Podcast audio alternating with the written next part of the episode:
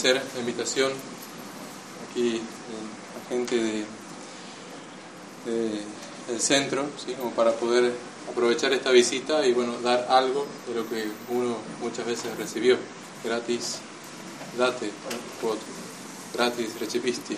Entonces, eh, la idea es también poder dar alguna, alguna orientación en estos tiempos de dificultad. Hay algo, eh, cuando me preguntaron qué tema dar, voy a hablar en español, voy a tratar de hacerlo más despacio, ¿sí? Eh, porque a veces pensar y decir eh, y empezar a traducir, la pensar es difícil, ¿no? Imagínense traducir, ¿no? No, no, está muy acostumbrado. Así que voy a tratar de hablar despacio, igual acá está el cuadro para ir guiándonos. Eh, ¿Cuál era el tema? Primero había pensado en hablar un poco de la tibieza, pero tienen un buen, excelente sacerdote acá que explica muy bien, habló de la tibieza, los remedios contra la tibieza, eh, que ya vi que dio algunas, filmó unos videos y bueno, lo tienen ahí a disposición y es muy bueno. Entonces, eh, cambiar un poco y decir, bueno, a ver, en este tiempo, ¿qué es necesario? En este tiempo de dificultad, en este tiempo de mucho sufrimiento. Incluso cuando uno entra a la fe, a veces parece que vale se hubiese quedado afuera ignorando muchas cosas, ¿no? que andar sufriendo algunas por conocer la verdad. Pero en el fondo esa verdad genera alegría, ¿no? alegría que uno está en el camino al cielo. Y hay eh, en ese tiempo en el cual uno está realmente esforzándose por el bien, por la verdad, por lo bello, eh, tratando de vivir en gracia, uno a veces se cansa. Y hay algunos libros que hablan de esto, del cansancio de los buenos, que de momento que se cansa y deja todo. ¿Qué sentido tiene? Entonces, dentro del edificio de las virtudes hay una virtud muy importante y una virtud muy olvidada, que es la virtud de la utrapelia. El saber divertirse, el divertirse según la razón, el divertirse a modo humano, que es una virtud que sanaría muchísimo nuestra sociedad si aprendemos a divertirnos. ¿no? les adelanto la conclusión, el mundo no sabe divertirse humanamente, vive divirtiéndose pero sin alegría, quiere descansar y vivir descansando, quiere gozar sin trabajar. La idea de la otrapelia es ayudarnos a vivir una vida cristiana alegre, sin cansarnos, sin bajar los brazos. Pero ahora vamos a ver qué es esto, para entender un poco mejor. Vamos a hacer un recorrido por, así, muy rápido, por el edificio de las virtudes que propone Santo Tomás eh, de Aquino en, la Suma. ¿sí? Todos sabemos que él propone estas, las cuatro virtudes cardinales, son ejes centrales, ¿no? son fuerzas que nos llevan a ordenar toda la persona humana, según la razón. La razón que va, nos ilumina la verdad y la verdad que nos hace actuar en consecuencia, mostrando la voluntad y la voluntad siguiéndola. Pero en el obrar ¿sí? y en el ser supone el ejercicio de las virtudes, del obrar humano según la razón, se divide en cuatro. La prudencia, la justicia, la fortaleza y la templanza. La prudencia nos lleva a la virtud, es la virtud del ser. La justicia en cuanto al otro. ¿no? Aquí entra la virtud de religión, por ejemplo, porque la religión es dar a Dios lo debido. Entonces nos ayuda a dar a Dios lo debido. ¿Dónde está la, dónde está la religión? Dentro de la virtud cardenal de la justicia. La fortaleza, una firme disposición del alma en el cumplimiento del deber, o sea, en la consecución del bien. Conozco el bien, lo quiero, lo sigo. Y ahí tengo dos obstáculos, el bien arduo, el bien que cuesta, lo que vale, lo que vale cuesta, decimos. Ese bien arduo, ¿sí? que es un bien muy bueno, pero de difícil, ¿no? supone sacrificio, supone constancia. O sea, la fortaleza tiene estos dos, como dos facetas. El de atacar, ¿sí?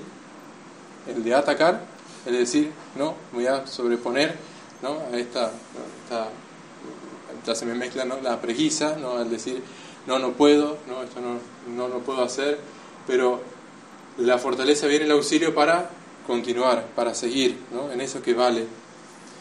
Y por otro lado, si por un lado es atacar, por otro lado también es resistir los embates de, aquellos, de aquellas cosas que nos impiden, o sea, superar los obstáculos. a veces superarlos y otras veces aguantar firme, ¿sí? Como dice aquí, aguante firme, ¿no? Entonces, esa fortaleza, el hombre fuerte no es solamente el que ataca y hace de todo, sino también el que sabe resistir y sufrir por la verdad y por el bien. Decimos que es el irascible. El irascible son potencias que tienden a lo arduo. Y por otro lado, la templanza, que es adipsum hominem, o sea, hacia uno mismo, el dominio de uno mismo, de las pasiones. ¿Qué toca? ¿Qué pasiones ordena la del concupiscible? Esas del concupiscible son especialmente dos, ¿sí? son aquellas que tocan todas las pasiones más bajas, tanto el comer como también los de la sensualidad ¿no? o sexualidad, porque son las más naturales, las que compartimos con los demás eh, animales. ¿sí? Pero como somos racionales, tenemos la templanza que nos ayuda a ordenar. Es un hábito virtuoso, ¿sí? Que ordena las fuerzas naturales, lo que compartimos con los demás animales. ¿Por medio de qué? De la razón, del obrar humano. ¿Qué es lo que logra la templanza? El quies animi. Quies es la quietud.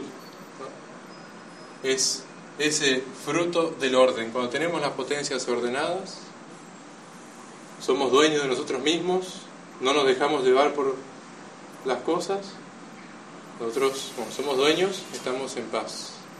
Una quietud, más que la paz, la quietud del ánimo. Son todas las potencias ordenadas al alma. El alma es la dueña, la razón es la que impera en el orden de las pasiones. Ya no son las pasiones las que llevan por aquí y por allá, sino que no son las fuerzas desordenadas, sino que la templanza lo que hace es ordenarlas para hacer al hombre realmente racional, animal racional. Dentro de cada una de estas virtudes tenemos las partes integrales, subjetivas, y dentro de ellas nos encontramos las potenciales. Las integrales son necesarias. Están la honestidad y la vergüenza dentro de la templanza. ¿La honestidad qué es? es la elección del bien mejor.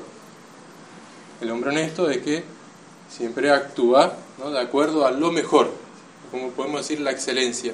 Y la, porque encontramos lo bello y lo seguimos, en acción bella la seguimos. ¿Y la vergüenza qué me hace? ¿Qué me ayuda la vergüenza como virtud? A huir del acto feo, del acto malo, de lo malo. Entonces, huyo de la vergüenza, ¿no? nos hace huir de lo, de lo que es vergüenza justamente de, los actos que son malos, de la fealdad de los actos, nosotros huimos. Y la honestidad nos hace seguir los actos buenos, actos honrosos, honorables. Tenemos en las partes potenciales lo que tiene que ver con los movimientos hacia afuera. Los movimientos, por ejemplo, internos. Uno de ellos es la continencia. ¿La continencia a qué ayuda? La continencia ayuda a para que las pasiones no se insubordinen, ¿no?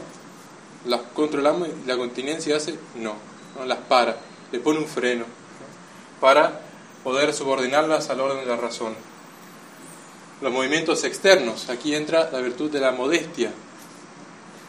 El modesto es aquel que ordena tanto su vestir en el cuerpo como sus gestos, sus palabras, el modo que dice las cosas. ¿no? Un hombre que tiene la modestia ¿no? sabe cómo, ¿no? no solamente presentarse entre los demás con su vestido, que es el ornato del cuerpo, sino también con el ornato del alma, cómo se expresa el alma. Si quieren conocer el alma, se la conoce por sus obras. Entonces, la modestia en el hablar, en el presentarse, tiene que ver con las cosas, eh, con, sí, con los movimientos externos. Y luego, las eh, cosas con respecto a nosotros, la sencillez, o sea, la no ostentación, no la, contra la superficialidad está la sencillez, que es una virtud la sencillez. Entonces, la simplicidad, perdón, simplicidad. Eh, ¿Dónde encontramos la virtud de la otrapelia? La virtud de la otrapelia está dentro de la modestia. La modestia, que dijimos, ordena la conducta exterior, cómo me conduzco exteriormente, cómo me expreso. Ahora, estas virtudes lo que hacen es justamente son un auxilio, son un auxilio, por eso son las más exteriores, son las más exteriores, entonces son necesarias para ir ordenando eh, la expresión del alma. Entonces, ante la búsqueda de la propia excelencia, la, modestia ayuda, ayuda con la humildad. Buscar, ¿sí? la propia excelencia es bueno, pero no con jactancia, sino con humildad. En el orden del conocer, la modestia nos ayuda con la estudiosidad. Ahora, estos dos, ciertamente, el que sabe, están en realidad en eh, la fortaleza, porque tiene que ver con el irascible buscar la propia excelencia, pero en el punto medio. Y el conocer también supone un esfuerzo, pero eh, sin distraernos con la curiosidad. Ahora, estas dos son necesarias que estén aquí porque modera, ¿no? es moderadora, no es principal, es secundaria, ayuda en la consecución de eh, estos, del conocer y de la propia excelencia. Ahora, hay dos que ya son mucho más exteriores, pero también a lo último el juego y el vestir. Es necesario ordenar el juego, el modo de divertirse y el modo de vestir. Para ordenar el juego, la diversión, está la utrapelia, nuestra querida virtud. Y en el vestir está la modestia exterior o el ornato, ornamentación del cuerpo. Ahí llegamos a la utrapelia como virtud moral. Algunos, Tomás se pregunta, ¿sí? en el artículo segundo, en la cuestión 168, de, en la segunda secunde, de si es realmente una virtud moral la otra pelea, porque tiene que ver con el juego. Dice que sí. ¿Por qué? Porque la inteligencia, la razón, en la expresión llega hasta los órganos sensibles exteriores, no queda solamente en el ideal, sino que también se expresa en los órganos sensibles exteriores. Entonces, como es una expresión del ser humano, es necesario también de que sea y que venga al auxilio una virtud moral, porque es un actor humano. Es necesario que también nos regule una virtud. Ahora, con respecto a esto, nosotros ya entramos en lo que es la utrapelia, es virtud moral. Ahora, ¿qué necesidad tenemos nosotros de de este juego, el juego como si es realmente el juego, el descanso, el esparcimiento, es necesario eh, que sea objeto de virtud.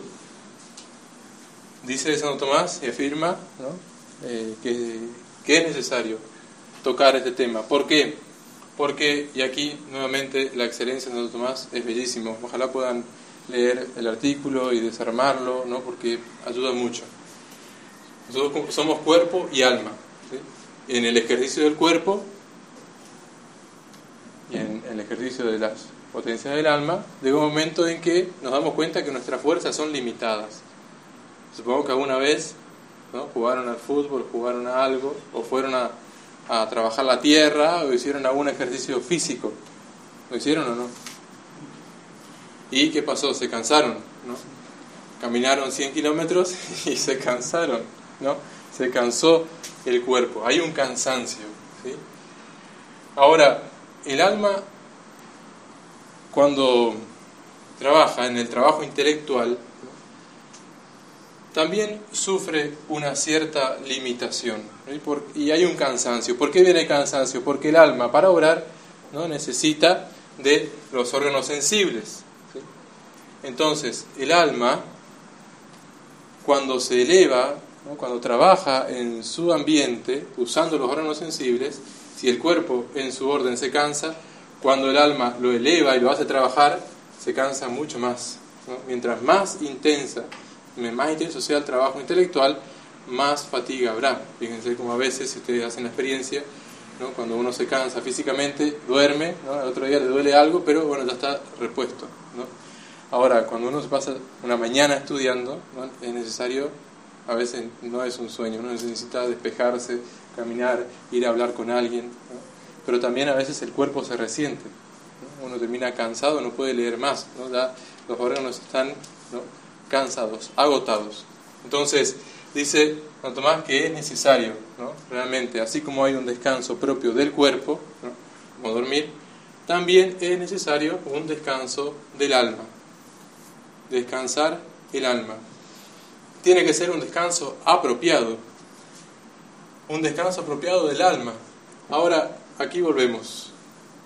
Nosotros sabemos que el alma, cuando se eleva, cuando trabaja, trabajo intelectual intenso en, la búsqueda, en esta consecución del bien, el ser humano, en, esta en esta búsqueda del bien, supone un, ejercicio, supone un, eh, empeño. Y para eso es necesaria la fortaleza, para ir detrás. Entonces, uno no puede estar toda la vida con esto, con este esfuerzo, con esta fuerza, con este eh, ejercer esta búsqueda por el irascible, por el bien arduo toda la vida. Es necesario a veces el descanso, entonces es necesario a veces bajar un poco y disfrutar, tener un poco de placer del espíritu. Me acuerdo cuando el padre Pablo Ricardo comenzó con la saga de los comentarios del Señor de los Anillos, no sé si se acuerdan, alguno que otro, alguno fue y le escribió, dice, pero eso no es teología, no puedes escribir de eso, no puedes escribir de, no, no, puedes empezar a comentar algo que no tiene nada que ver con la fe. No, si me acuerdo patente hasta el día de hoy, que él hizo un video, después lo buscan, no, no lo encontré después, que decía, pero escuchen, es necesario, estamos de ferias, ¿no? estamos de vacaciones, vamos a tomar un libro más sencillo, vamos a tomar un libro más de descanso, no se puede estar todo el tiempo, ¿no? investigando, estudiando, estudiando. Es necesario reposar el alma en un placer lícito. ¿Qué mejor placer que una lectura descontraída de algo con grandes valores, como es el Señor de los Anillos, y con grandes enseñanzas, pero más descontraída, más, más relajada? A esto se está refiriendo él. Es decir, es necesario la utrapelia, darle al alma un cierto descanso, pero no para que se quede ahí, sino para que retome fuerzas, tome fuerzas y de nuevo nos volvemos al estudio ¿no? sistemático de, la fe y una, vida de oración más intensa. Es necesario descansar. A Santa Teresa de Jesús, ¿no? tienen la imagen de ella, le, una, ella fue con unas religiosas, fueron a comer y ella predicaba la penitencia, le hacía hacer penitencia, y fueron a comer a la casa de una persona muy rica, mucho dinero. Cuando llegaron ahí, ella ¿no? empezó a comer los nísperos y ella disfrutaba ¿no? esos nísperos así. Entonces las hermanas escandalizadas, no, pero Santa Teresa no puede ser. Pero ¿qué pasó con la penitencia? Cuando nísperos, níspero, cuando penitencia, penitencia, decía. Entonces ella sabía disfrutar del momento, no se quedaba, sabía que no iba a estar toda la vida ahí comiendo nísperos, ¿no? porque le iba a hacer un empacho, pero ella disfrutaba del momento, su alma estaba ahí reposando, disfrutando. Esto es lícito, es bueno, es conveniente, ¿sí? Bueno, entonces lo disfruto con libertad, ¿sí? Y disfrutaba de la compañía de los demás eh, y eso. Entonces, tiene que ser un bien apropiado, un placer del espíritu. Ahora, es necesario, ¿no? acá nos hablan de recreo, ¿no? pero recreación. Voy a usar medio libremente esto, esta imagen, pero recreación. Es, es necesario, así como a veces eh, o baño, ¿no? de cuerpo faz, tu bien, ¿no? restaura fuerza, te da fuerzas, ¿sí?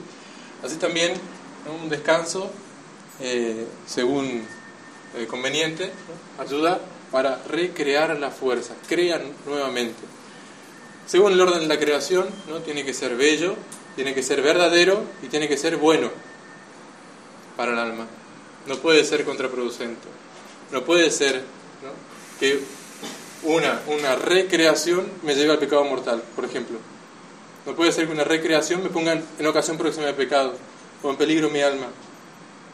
Una, es necesaria una diversión. ¿no? saben, eh, diversión es como desviarse un poquito de camino. Aversión es rechazo. Aversión al pecado y conversión a Dios. ¿Estoy viendo para allá? Conversión es voy por otro lado. Pero para eso es necesario un rechazo. Aversión, conversión y diversión es un poquito y volvemos. Diverso.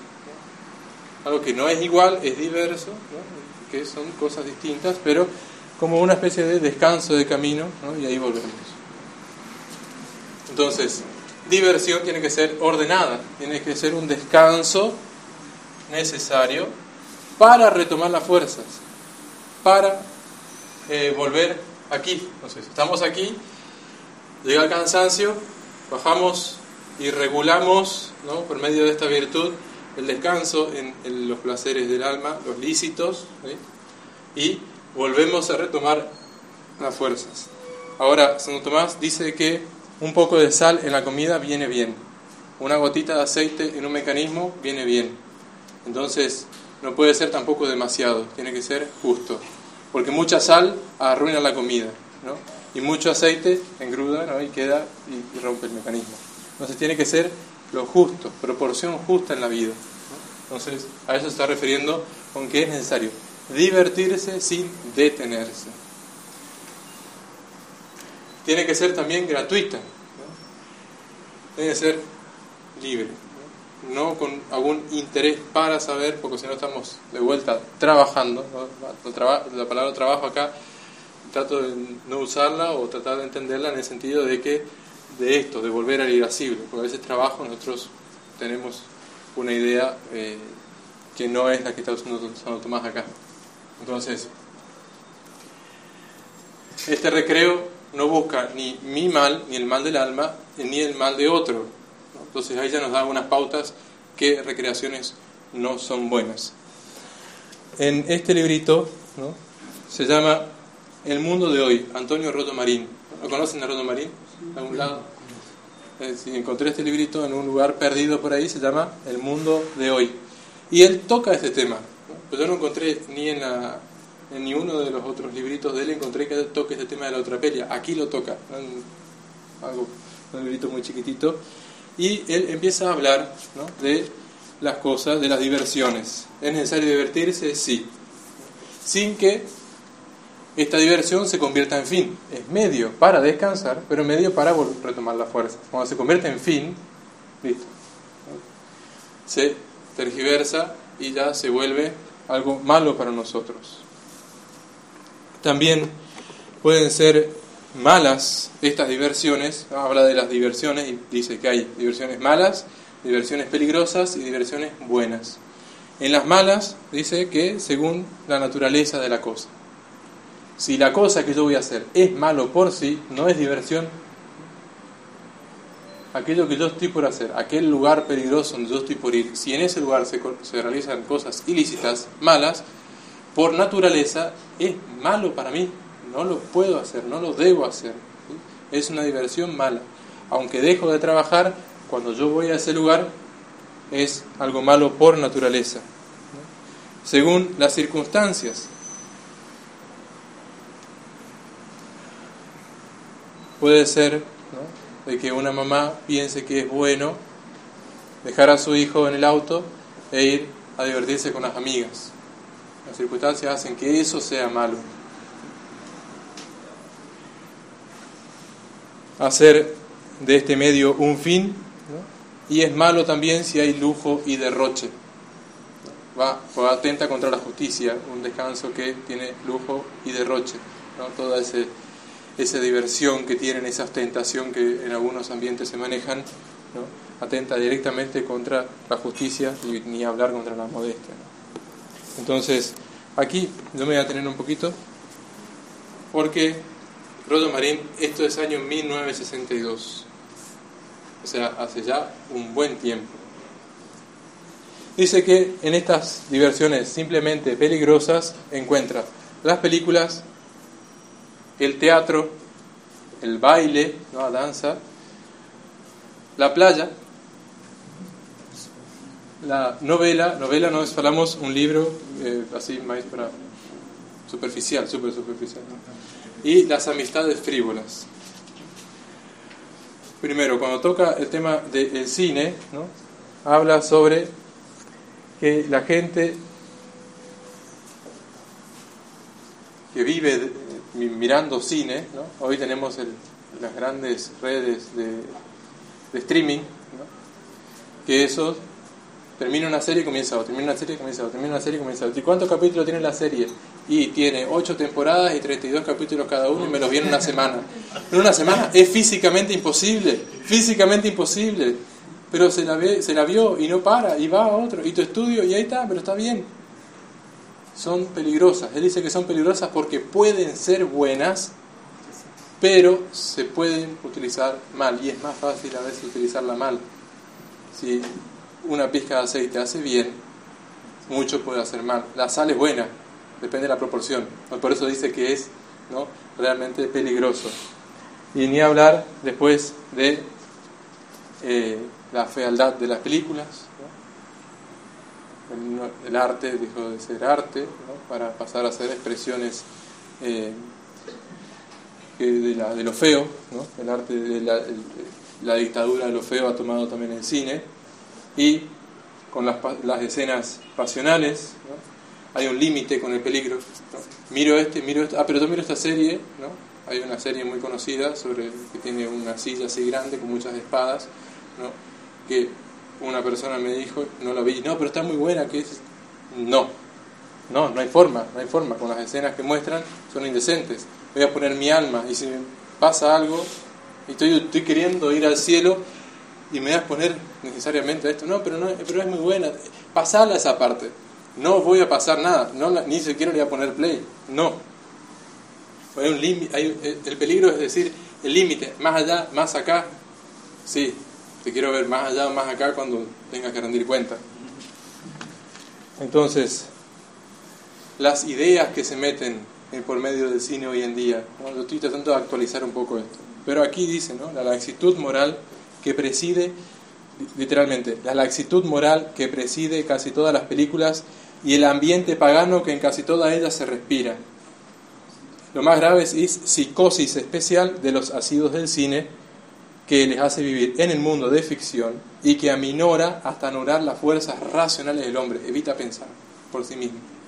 Piensa según la película, no en la película.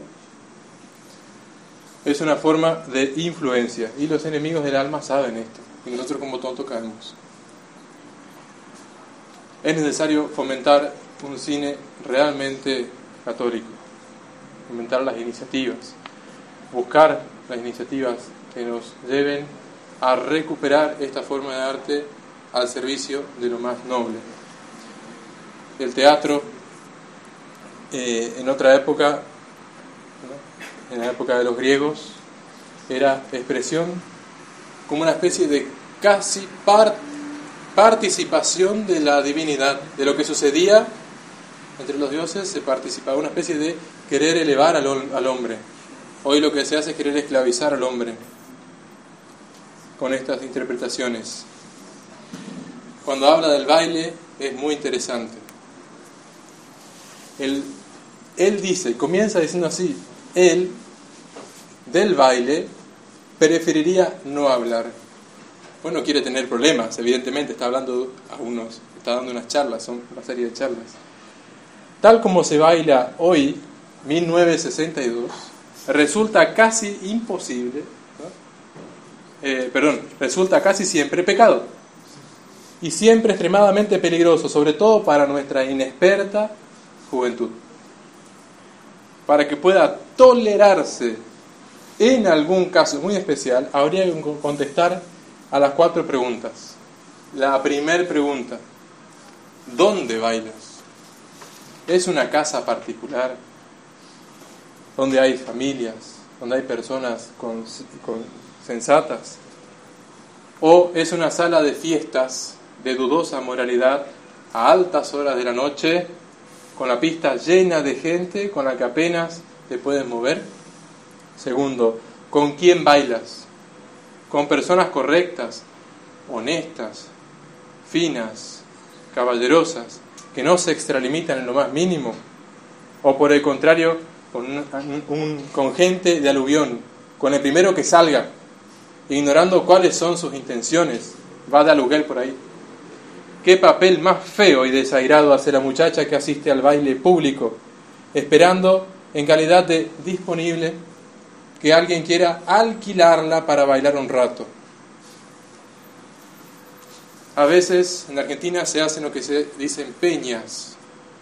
Peñas es un grupo de familias o de amigos que tocan la guitarra y se cantan generalmente canciones folclóricas, muy buenas, una expresión noble, una expresión eh, realmente que surge de lo mejor de la, eh, de la cultura argentina. Entonces se, toca la guitarra, un bombo y se baila. Y a veces también se canta.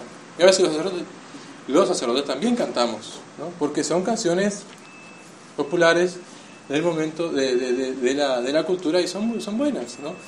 Ahora, una cosa es cantar para divertirse un poco en un ambiente como este, y otra cosa es, ¿no? peor aún si un sacerdote, que canta para un público una mujer desnuda al lado. Eso no tiene, pero eso es totalmente fuera de lugar. Ahora, esa alma, ¿qué tiene en la cabeza? ¿Qué pasa? Uno debería preocuparse. Realmente, ¿qué pasa con eso? ¿Realmente hay virtud ahí? Y la falta de virtud, de esta pequeña virtud olvidada, ¿qué está pasando? La consecuencia es muy grave. Nosotros tenemos que caer en la cuenta y ayudar a otros a darse cuenta de que están peligrando su alma especialmente en estos lugares. Especialmente en estos lugares y con estas formas de expresión. ¿Para qué bailas? Pregunta. ¿Únicamente con el fin de pasar un rato divertido, solamente para divertirse un poco, así algo superficial? ¿O para justificar un abrazo o un contacto sensual? ¿Cómo bailas? La contestación a esta última pregunta exige como programa mínimo, lo mínimo que tiene que pasar para que sea un baile honesto, es que circule francamente aire entre los dos, no que fijen pegado así, que tenga ar entre los dos. ¿no? La danza argentina, la folclore más tradicional, ¿no? cumple con eso. ¿no? eh, sí. Buena observación.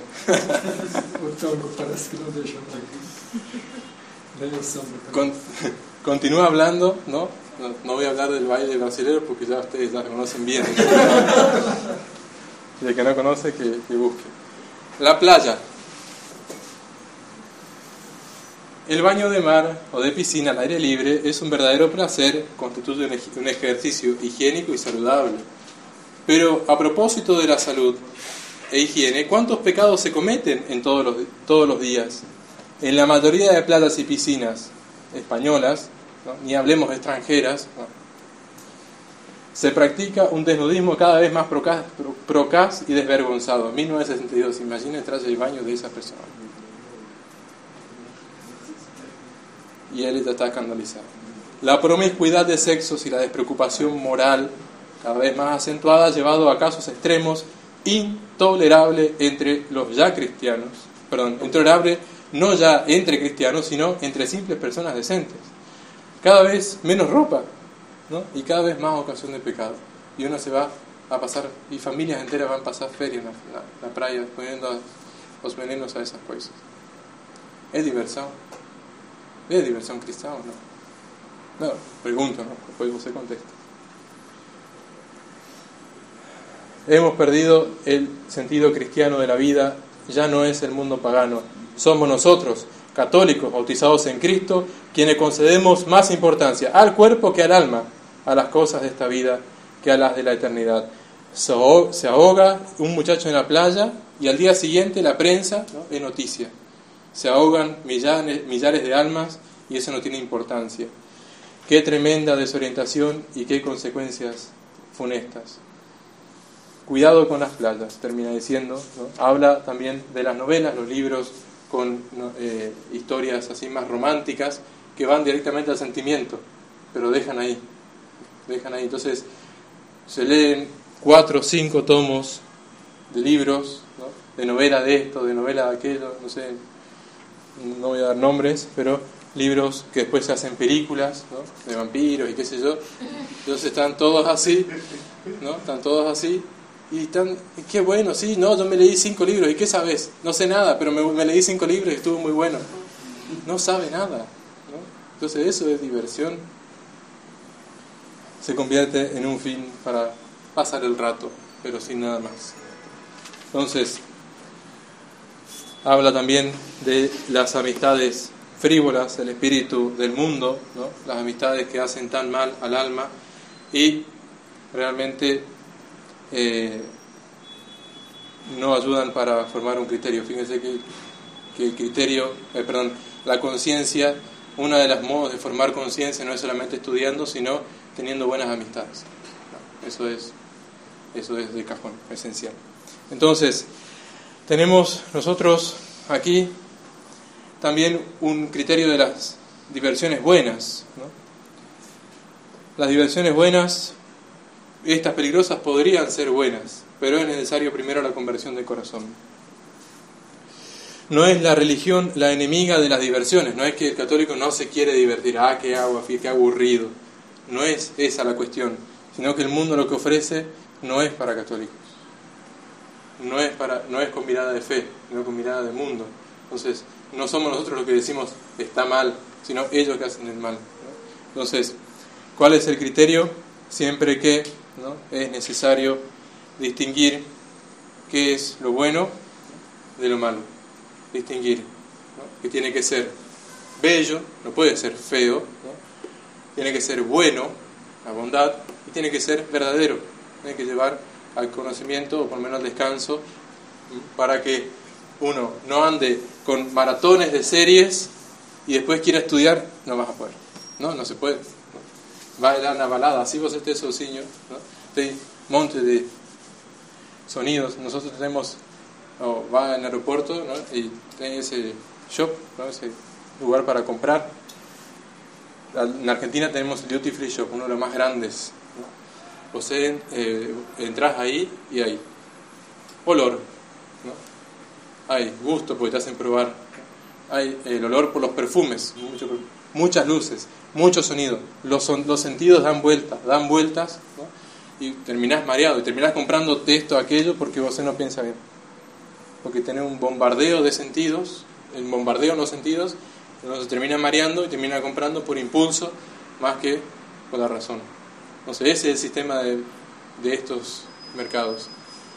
La templanza viene a ayudarnos. No hace falta que nos vayamos al duty. A veces estando en casa con el celular, con este bendito celular, que a veces, y la gran mayoría de las veces, nos ayuda para dispersarnos mucho más, para andar en esto, en aquello, ¿no? curiosear. Que jugamos, que miramos la película, que miramos el estado, que miramos... Entonces se dispersa, el alma anda dando vueltas por ahí, lo que menos hay después es pies. Lo que menos hay es quietud. ¿Por qué? Porque dije, ah, voy a descansar un poquito, no se voy a mirar mi celular. Ay, ay, ay. En cinco minutos después tomo. Eso no es descanso. Es una, una diversión peligrosa. Tiene que ser tu tiempo su lugar. No puedo agarrar el celular ¿no? para ver Instagram. ¿no? Después de haberme estudiado cuatro o cinco páginas, veo el Instagram, agarro cuatro o cinco páginas más, pero pasé 20 minutos en Instagram. Porque uno anda con las imágenes que viste hizo esto, que esto otro, que no, publicó esto, que ya se fue. Entonces, no se practica así la atropello. Debe ser un descanso acorde. Hago un té, ¿no?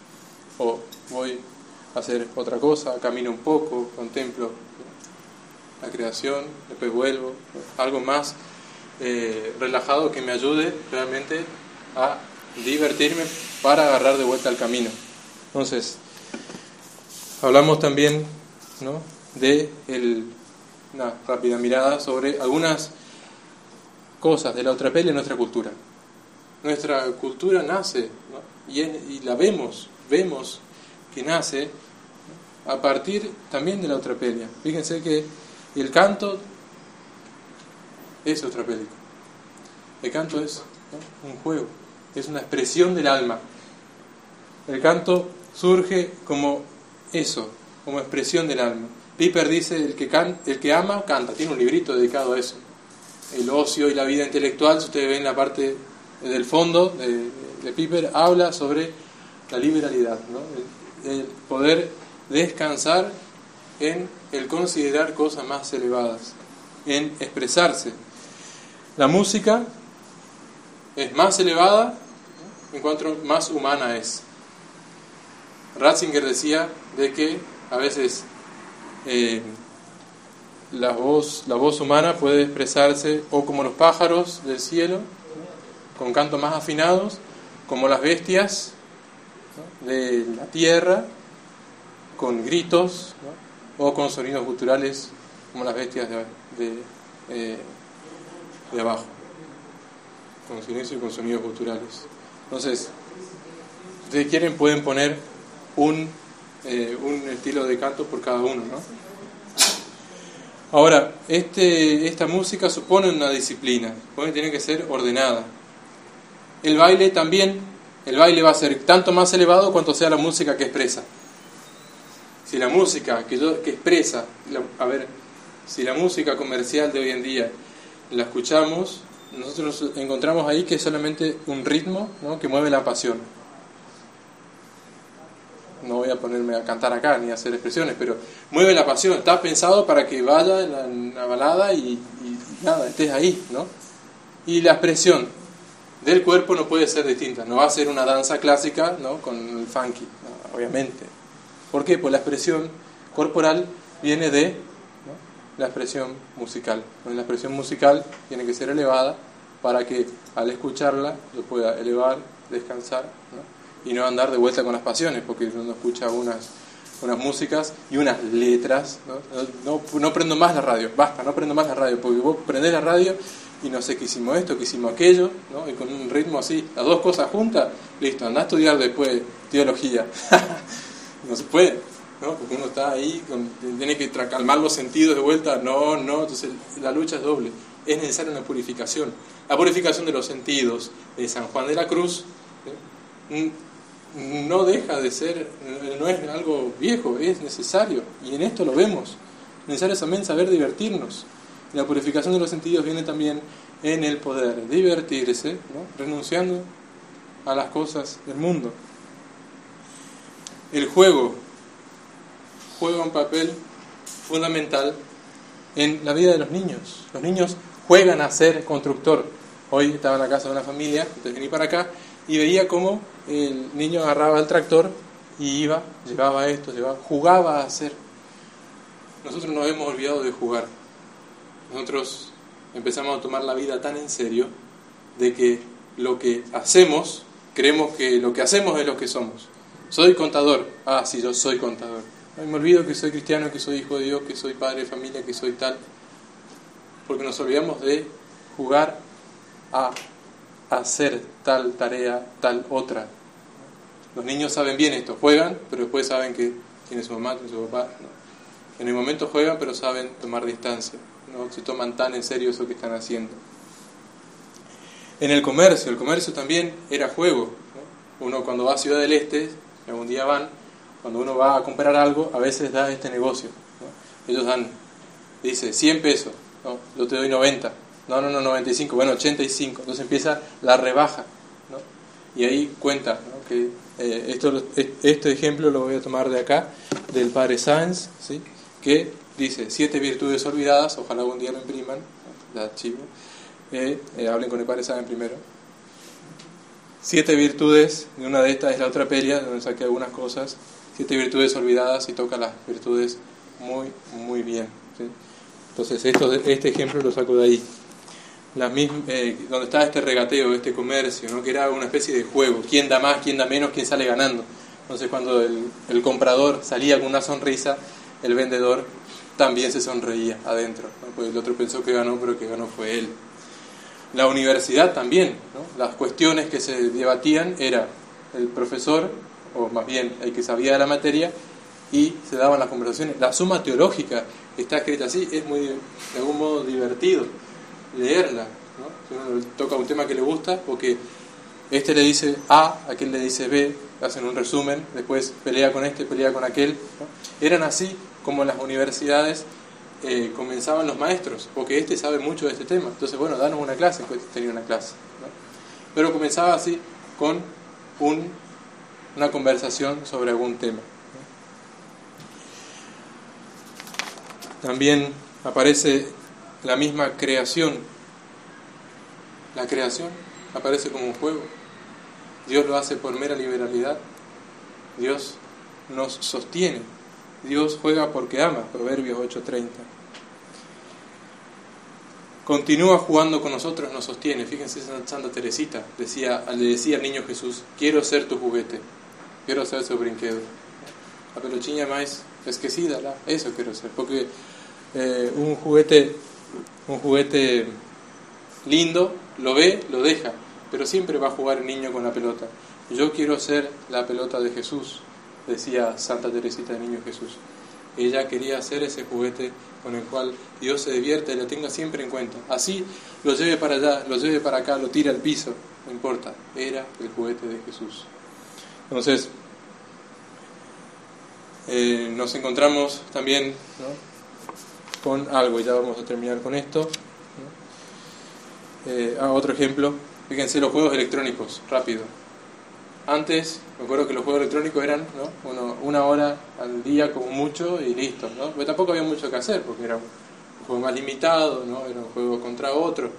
Hoy en día, hace poco un joven me mostró un juego, podés pasarte horas y tiene mérito lo que hacen 1300 horas, 2600 horas sentado frente a la computadora. Entonces ya no es un juego, es una vida que se va ahí.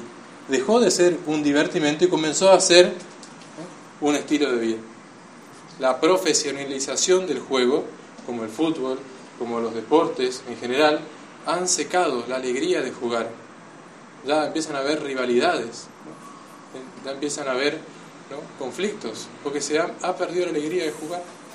En algún ambiente se puede llegar a decir vos sos de esto, vos sos de aquel, ah, qué bueno, jaja. Pero la profesionalización del deporte ha llevado a secarle mucho en su esencia, el poder divertirse un poco. La guerra misma perdió ese sentido de algún modo lúdico. ¿Por qué? Porque había reglas, como cuando jugabas con tu amigo y le dabas, hasta acá puedes pasar, hasta acá no. En la guerra había también eso, ¿no? defender las fronteras, pero hasta acá sí, el enfermo ¿no? te lo llevas, lo agarras de prisionero, pero me lo cuidas, después vemos. ¿no? Entonces había reglas, había cosas que no se tocaban, había cosas así. Hoy, apretan un botón, listo, voló tu país. ¿Te enojaste? Listo, ¡pip! La bombita, un profesor nos decía así, ¡pip! Le mando un misil, ¡pap! Listo, desapareció tu país, listo, no hay más guerra. Se ha perdido ese sentido incluso lúdico, ¿no? ese sentido de juego. Y ni hablar ahora con el fenómeno, eh, hay en China hay un fenómeno muy interesante, triste, en las cuales hay cubículos así, parece cabina de teléfono, y la gente vive ahí, vive ahí, no me acuerdo el nombre, pero la gente vive en ese lugar. Y son cubículos chiquitos, ¿no? Trabajan ahí, juegan todo el día ahí a los videojuegos, comen ahí, ¿no? Y no quieren molestar a nadie, se aislaron. Por eso la otraperia también viene a eh, regular la afabilidad y la amistad, porque tiene que ver el trato con el otro. El juego también se hace con otro. Entonces, eh, nos encontramos en síntesis con dos. Tomás dice que hay la virtud el exceso y el defecto. El exceso es el bomolujus, que es justamente el que se excede en bromas, el que se excede en bromas. La risa incontenida termina en llanto, Proverbios 14, 13. Y el defecto es justamente no concurrir a la alegría común, no ayudar a otros a alegrarse, ¿no? el que siempre está no hay que reírse. No, qué pesado que uno hace una piada ¿no? y fica así serio. No, no, hay derecho, no hay derecho de, de, reírse. Hasta aquí no he visto, acá he visto ¿no? Eh, realmente una, una, gran alegría, en un gran equilibrio, pero en tal vez otros ambientes ¿no? donde se toma la, eh, se entiende un poco eh, de manera exquisita esto de la alegría, ¿no? no hay que reírse, no hay que hacer nada, eh, terminan como entristeciendo el corazón, ¿no? entristeciendo al que trata con él. Terminan generando a su alrededor un ambiente eh, más bien hostil. No se ríe ni deja reírse. Son los dos, em, los dos límites. Entonces, ahora ya para encerrar, una última reflexión importante. La misa es eutrapelia si en las cosas de Dios están todas las virtudes, en la misa también está presente. ¿Por qué y en qué momento? Porque es juego ante Dios. jugamos como que estamos en el cielo y realmente lo estamos. Pero ustedes se fijan, abstraen un poco y ven, estos, estos están haciendo, hacen como que están en el cielo, hacen como que Cristo está ahí, hacen como que están con los santos, le hablan a los santos,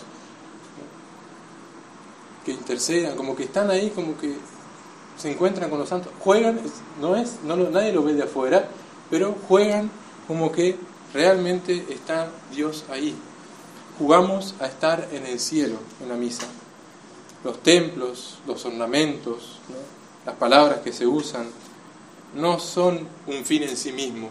El fin es estar con Dios. No es para algo. La oración no se reduce en el simple pedir algo a Dios, sino es en buscar a Dios por quien Él es. La misa es un campo de juego, donde las reglas están marcadas por Dios. Así como en la guerra decimos que es aburrido sin reglas, la misa no tiene sentido sin reglas. ¿Y quién pone las reglas de la misa? La iglesia. La liturgia tiene orden. La liturgia tiene un campo delimitado. Vaya un jugador profesional a querer jugar con la pelota fuera de la línea. No puede. Y nadie le dice a él que es revolucionario porque juega con la pelota fuera de la línea. Él no se hace el revolucionario. Pues, no, él sabe que si sale de ahí la pelota es, es fuera, es fuera se acabó. Pero como el mundo moderno no entiende de límites, quiere y no entiende de juego, dice yo me tengo que apropiar de esto y yo voy a poner las reglas ahora. Entonces en la misa dejó de ser juego para ser expresión del ser humano. Ya no es expresión de Dios, según el medio que, dio, que, es, que él fundó, que es la iglesia, sino que ahora pasa a ser, ¿no? ya no es un campo de juego donde las reglas las pone Dios, sino ahora es el marco de la creatividad que depende del hombre. El hombre del mundo moderno necesita manosear, transformar todo, no es capaz de contemplar. Él tiene que hacer. Y él tiene que poner las reglas también del juego. La liturgia no está exenta de este peligro. Se puede perder su esencia para convertirla en algo que hacer, en algo para, para encontrarnos, para expresar una idea, para esto. Es tan fácil rezar la misa. Es tan fácil ir a la misa a hacer lo que hay que hacer. Supone humildad y supone también dejar que Dios juegue con nosotros. Queridos hermanos, la alegría no se debe perder. Nosotros no podemos permitirnos y Marín lo dice, el único que se puede alegrar ¿no? es el cristiano, el católico. ¿Por qué? Porque vive en gracia. Porque vive en gracia. La otra pelea debe ayudarnos a descansar para continuar con la vida de gracia, a descansar en Dios, para volver a Dios y tender a Él San Pablo dice, alegraos siempre en el Señor. De nuevo les digo, alegraos. Filipenses 4:4. La alegría no está permitida, como una especie, bueno, me permito esto. No, la alegría está mandada, es un mandato de San Pablo. Alégrense, vivir alegres. Pero si él, el cristiano que vive en gracia de Dios, es el único que tiene derecho a estar alegre, si únicamente él, él palmará las alegrías del destierro con el gozo de la patria, él que está en pecado no tiene derecho a reír. No reiría, de hecho, si cayera en la cuenta del terrible peligro que se encuentra entre él, el hombre en pecado, y el infierno. No hay por medio más que un hilo de vida que se le puede romper en cualquier momento. ¿Con qué derecho se ríe y se divierte el que está en pecado mortal? Si esa carcajada que ahora lanza en medio de sus orgías y desórdenes puede tener resonancia trágica en el abismo de la eterna condenación con qué derecho se ríe y se divierte. El mundo no vive alegría. Como no entiende de alegría, no, vive ultrapélicamente, tiene tristeza. Hay un profesor que se llama Ferro, Norberto Ferro, que hizo, tomó textos de autores españoles y, dice, y hizo la, la, contraposición entre la otrapelia, virtud de cristiano, y la sedia, el rechazo de la alegría. Como el, el mundo moderno vive triste, necesita callar su conciencia, se vive divertido, ¿no? Vive divertido por ahí, pero en el fondo en realidad es solamente tristeza. El que tiene derecho y los que tenemos derecho somos los que estamos en camino al cielo. ¿no? Con Santa Juana de Arco que ella eh, vivía ¿no? realmente la gracia. Y si no estaba, bueno, que Dios la ponga. Pero acá estamos. ¿no? Y con, con coraje eh, dio, dio su vida. O también como Santo Tomás, Saint Thomas More, ¿no? ¿se acuerdan esa anécdota que dice que cuando él le iban a cortar la cabeza, pidió que le corran la barba, ¿no? con la guillotina. Cuando estaba así, dijo, ¿algún último deseo? Sí, que me corran la barba porque ella no tiene la culpa.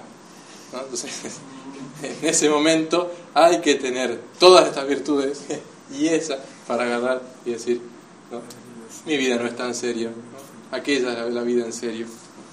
Entonces, eh, la, oración de Santo Tomás Moro, obsequiame el sentido del humor, la gracia de entender las bromas, para que conozca algo de felicidad y sea capaz de dárselo a los demás. La alegría del católico que se sabe en casa no es el que mira para otro lado, es el que mira al cielo con los pies puestos en la tierra. San Pablo nos pide la alegría, no es la asedia del mundo, el mundo no es feliz, porque en el fondo exteriormente puede parecer feliz, pero no tiene sustancia, no tiene esencia. Se sienta, me imagino, a veces, ¿no? Cuando uno hace oración y piensa en las alegrías del mundo, que nada, son pasajeras.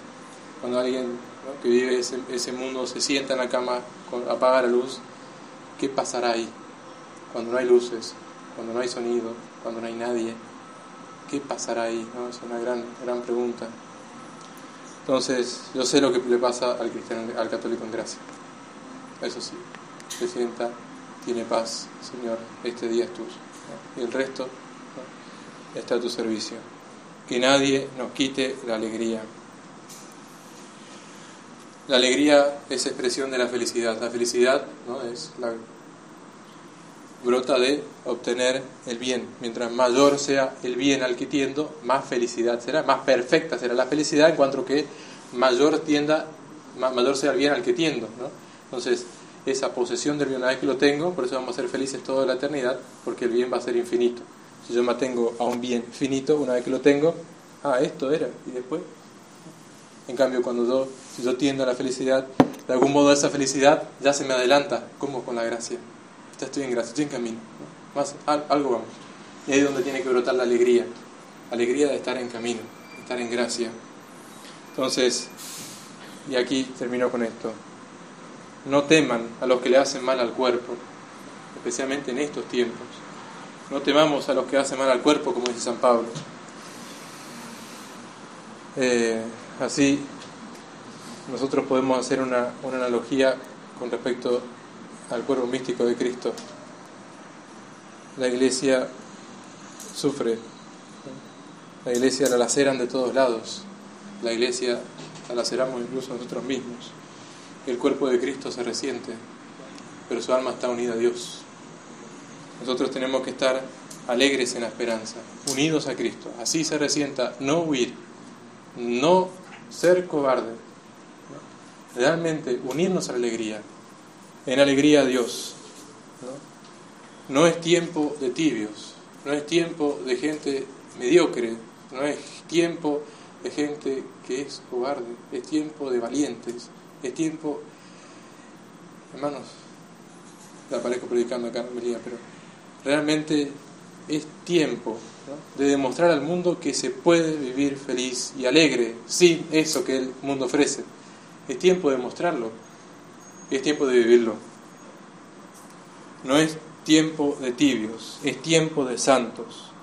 Un santo triste es un triste santo, decía San Francisco de Sales.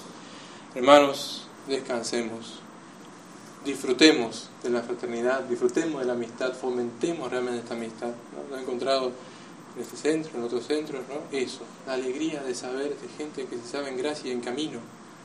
Ayudémonos en eso. Descansemos si es necesario, una buena conversación, una buena mesa, una buena charla, un buen paseo. Descansemos mientras que sean bellos, buenos, verdaderos y nos, nos ayuden a vivir en gracia. Descansemos si es necesario, pero nunca retrocedamos y nunca nos sintamos vencidos. Descansemos y alegremos el corazón. Vivamos esta virtud, vivamos la gracia, porque sabemos bajo el amparo de quién estamos y al servicio de quién estamos. Hermanos, vayámonos con este pensamiento. La alegría viene de la gracia, la gracia bien vivida. Hermanos, Cristo vive, Cristo reina. Viva Cristo Rey. ¡Viva! ¡Viva Cristo Rey! ¡Viva! ¡Viva Cristo Rey! ¡Viva! Muy bien. Muchas gracias.